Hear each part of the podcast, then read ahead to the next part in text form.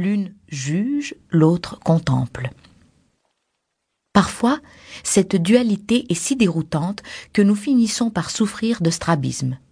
Heureusement, l'alchimie spirituelle de notre essentialité fusionne les aspects pratiques et passionnels de notre vision. Le don de la vue est à ce point important que la première chose que Dieu demanda lors de la création du monde fut que la lumière soit, pour que nous puissions voir. Dans un ouvrage exploratoire intitulé The Zen of Seeing, Seeing, Drawing as Meditation, l'artiste Frédéric Franck nous invite à vivre chaque instant comme si nous voyions ce qui nous entoure pour la première fois. Tout le monde croit savoir comment une pomme de laitue est faite.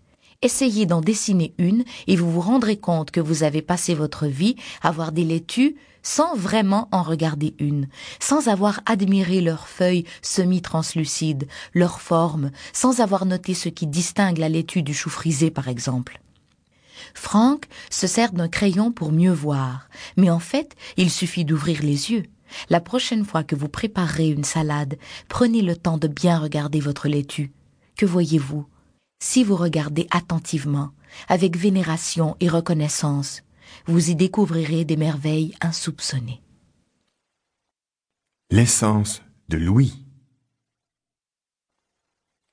Le mot son d'abord, est un fourre-tout évoquant la cacophonie des vibrations sonores de la vie qui traversent l'air à une vitesse fulgurante pour atteindre nos tympans. L'acte d'entendre, comme celui de regarder, est un outil de navigation, un sonar intérieur qui permet à notre cerveau de distinguer entre le doux ronron d'un chat et la sonnerie stridente d'un réveil matin. L'acte d'écouter, lui, se fait plutôt le complice de l'esprit pour séduire notre âme. Chaque jour, l'écoute nous donne accès à des plaisirs inexplorés, de la musique des sphères célestes à la trame sonore de nos propres pensées. Il y a trois façons d'écouter. L'écoute perceptive, l'écoute émotive et l'écoute sensuelle.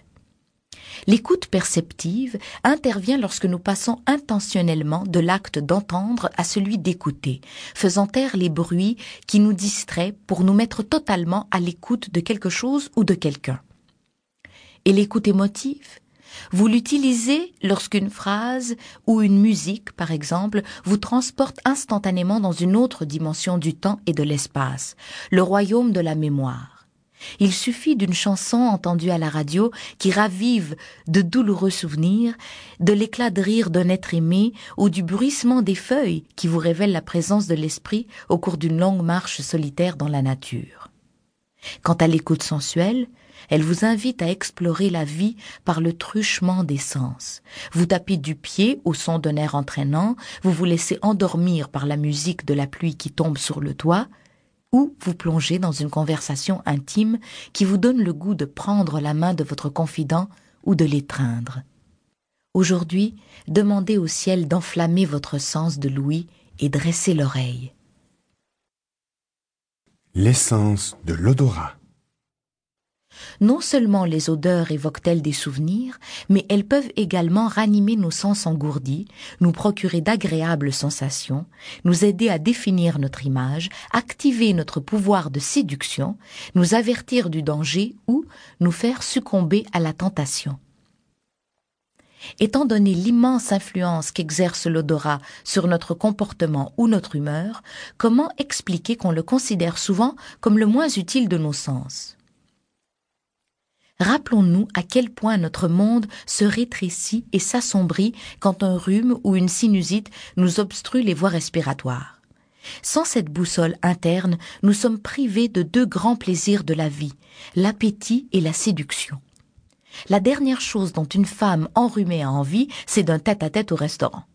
Mais pis encore, elle a perdu la capacité de se protéger tant des aliments avariés que des prédateurs l'odeur du danger existe bel et bien. Vous est-il arrivé, en entrant dans une pièce, d'y sentir tout de suite des vibrations hostiles?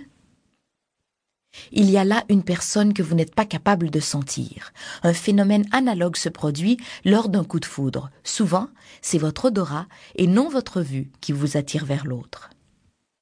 L'essence du goût.